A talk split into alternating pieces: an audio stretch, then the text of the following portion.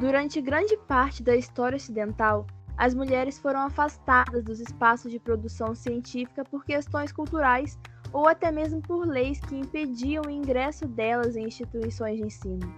Porém, diversas mulheres lutaram contra essas exclusões e marcaram presença nas ciências exatas, na medicina, na filosofia e nas ciências sociais, contradizendo teorias que empregavam dificuldades especificamente femininas para se dedicar aos estudos e às atividades intelectuais.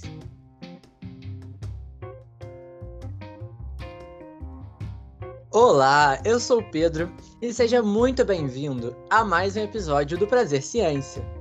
Hoje estamos em mais um episódio do Lado A, onde vamos abordar a participação feminina na história da ciência.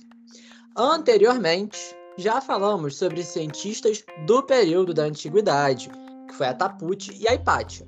E hoje vamos abordar mulheres alquimistas para fazer a ponte entre a antiguidade e a Idade Média. Pegue um cafezinho e se prepare para conhecer a história de Maria Judia e Isabela Cortese.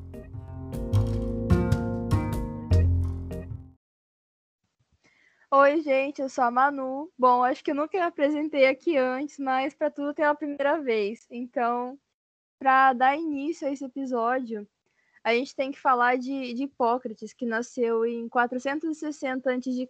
e é considerada uma das figuras mais importantes da história da medicina e as, as ideias baseadas em suas obras sobre como a natureza feminina não combinava com a intelectualidade atravessaram a Antiguidade e a Idade Média, permeando também nos estudos de filósofos modernos como Immanuel Kant e Jean-Jacques Rousseau. E no século XIX também teve o Charles Darwin nas publicações é, A Origem das Espécies e a, a Descendência do Homem e a Seleção em Relação ao Sexo, que colocava que na espécie humana o sexo feminino era intelectualmente inferior. Mas foi contrariando essas ideias e o fato de que grande maioria das moças era iletrada até o início do século XIX, que algumas astrônomas, matemáticas, médicas, físicas e químicas marcaram os nomes na história com descobertas que contribuíram para o avanço das ciências em diversas áreas. E Manu, ainda na antiguidade, por volta de mais ou menos 273 a.C., viveu uma antiga filósofa grega e também uma famosa alquimista no Egito, Maria a Judia, ou também, como muitos a conhecem, Maria a Profetisa.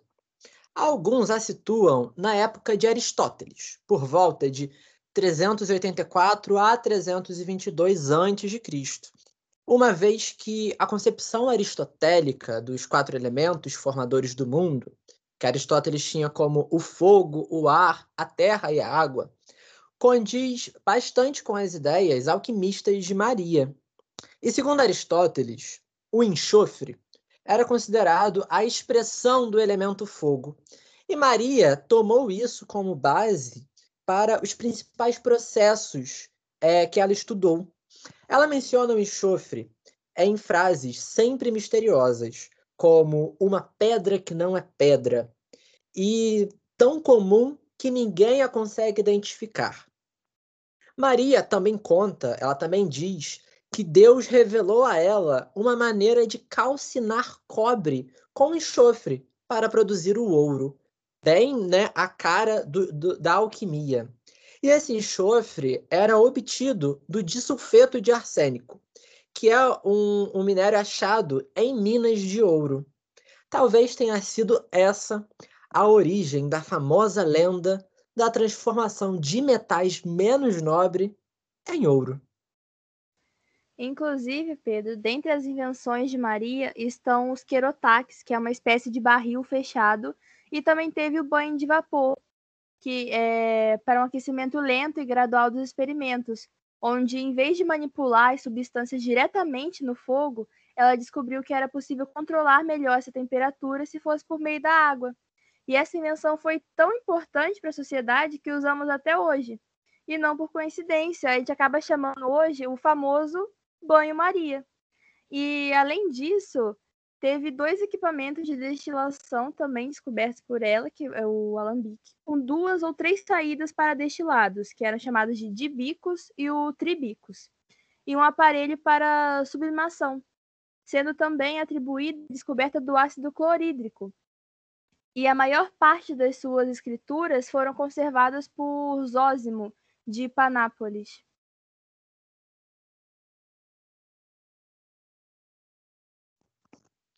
Maria também era uma trabalhadora muito respeitada que inventou aparelhos complicados de laboratório para destilação e sublimação de materiais químicos.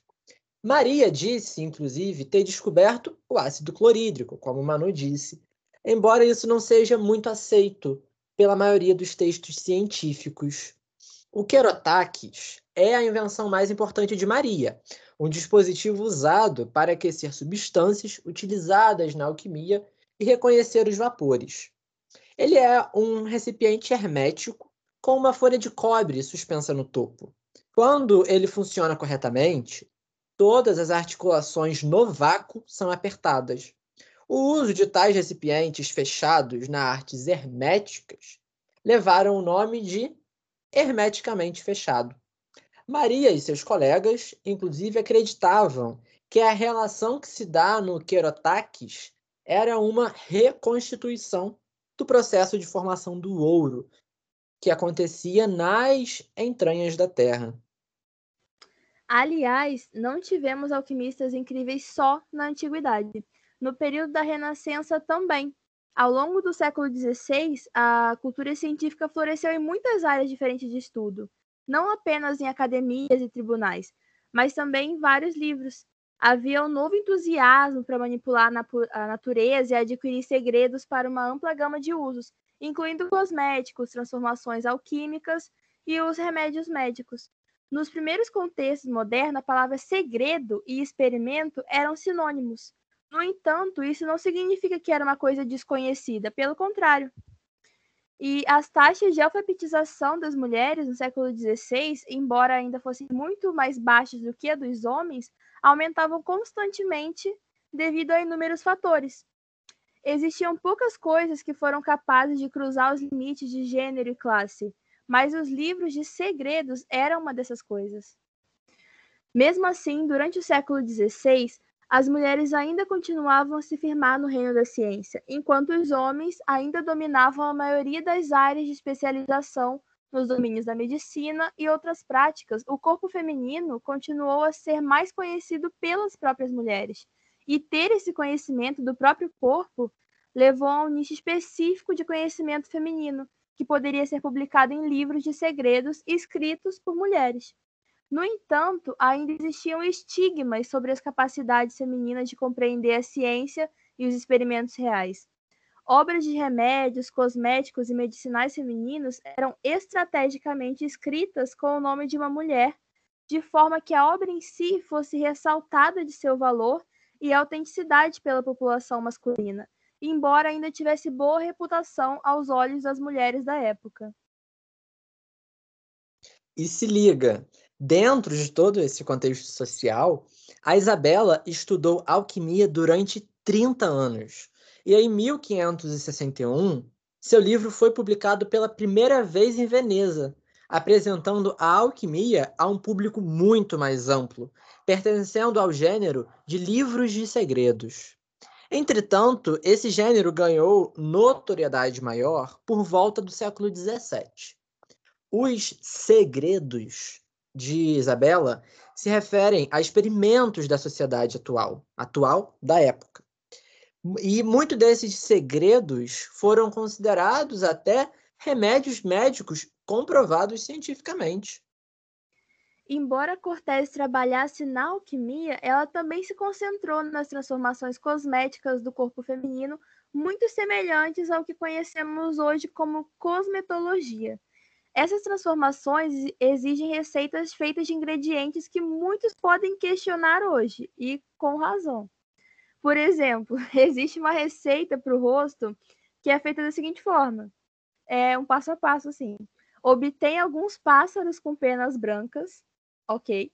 Durante a duração da próxima semana, há duas semanas, alimente-os apenas com nozes do pinheiro. Então, depois de uma ou duas semanas, pegue os pássaros e abata-os. E após o abate, as aves misturam, é, misturam o líquido obtido e algumas poções de ave com uma pequena quantidade de pão doce e também uma pequena porção de pão branco. Em seguida, adicione um pouco de leite de cabra e aqueça a solução. Uma vez terminado o aquecimento, destile o produto final, que será aplicado no rosto. Este produto final deve ajudar a melhorar a pele. Enfim, né? Bem incomum atualmente. E além disso, mano, existe uma receita bem diferente gravada em seu livro de segredos que visa também ajudar a limpar e desintoxicar o rosto. A receita é a seguinte: primeiro, junte algum, alguns grãos, né, sementes de limão e certifique-se de que estejam bem secas. Depois, é, coloque isso num recipiente cheio de vinho branco. Quando terminar de, de misturar o vinho com essas sementes, é, junte um pouco de mel, alguns ovos crus e algumas gramas de leite de cabra. Combine todos esses ingredientes e comece a destilar a mistura. Você vê com, o quão complexo que é, isso é sério. Essa mistura final pode ser aplicada para ajudar a livrar o rosto de toxinas e produtos químicos prejudiciais que geralmente ressecam ou tornam o rosto ainda mais oleoso. E essas são apenas duas das receitas mais, digamos assim, interessantes atribuídas a Isabela Cortez. Ah, para, Pedro. Essa que eu gostei. Pô, a outra tinha que matar um passarinho, tadinha. Essa aqui, pelo menos, é coisa mais, mais leve, né? Dá pra, dá pra tentar é, e ver se funciona. Simples. É, qualquer dia eu faço e te conto. Mentira. Bom, mas se essas receitas funcionavam ou não, era, era determinado pelos padrões de beleza da Europa no século XVI, né? Em sua época, o The Secrets of Lady Isabella Cortese era bastante popular e foi publicado em 11 edições entre 1561 e 1677, bem como duas edições de uma tradução alemã. E parte desse sucesso pode ser atribuído à insistência de Cortese em que seus leitores é, guardarem os segredos do seu livro para si mesmos. Ela, ela, ela pediu para que seus leitores é, mantivessem esses segredos longe das pessoas, de seus locais de trabalho, e manter essas pessoas longe do, do seu local de trabalho alquímico.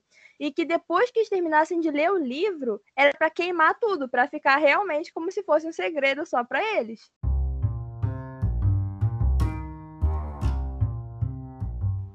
Pois é, mano. Realmente o conteúdo do livro fez jus ao, ao nome. Realmente virou um segredo entre poucas pessoas isso não era totalmente disseminado. Mas Isabela Cortese, para sua época, ela fez ciência de uma forma muito extraordinária. Ela fez, ela mudou, ela transformou o contexto científico da época, bem como Maria Judia, que na, mesmo naquela época, muitos anos atrás, milênios atrás, ela criou uma técnica de laboratório que até hoje a gente usa na cozinha, o famoso banho-maria, que, como você falou, o nome foi dado em homenagem a ela. E não só Isabela Cortese, como Maria Judia fizeram história na ciência, como outras mulheres também fizeram, também fizeram ciência, também foram contra as estatísticas. E isso a gente vai continuar conversando no próximo episódio do lado A. Muito obrigado você que ouviu até agora. Um beijão e até mais com outro episódio do, do Prazer Ciência. Obrigadão. Beijão. Até mais.